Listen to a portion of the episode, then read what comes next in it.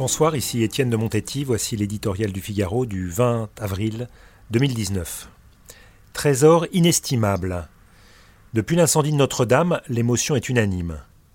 La vue de cette merveille du monde, gisant sur le bord de la Seine, après une nuit de combat contre le feu, noue le cœur. Le débat pour sa restauration est lancé. Il passionne déjà les Français, les responsables politiques, les autorités culturelles et artistiques. Il suscite une générosité exceptionnelle. Chacun se rappelle soudain que ce patrimoine de grandeur et de beauté est notre héritage commun.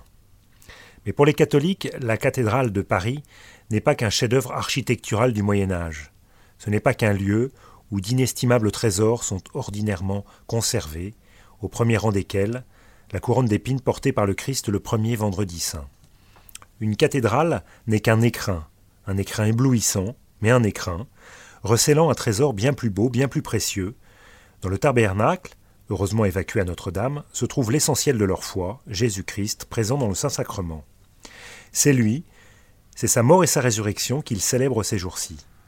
Les offices ont lieu dans le monde entier, ils se déroulent dans d'admirables édifices ou dans des églises faites de crépis et de tôles.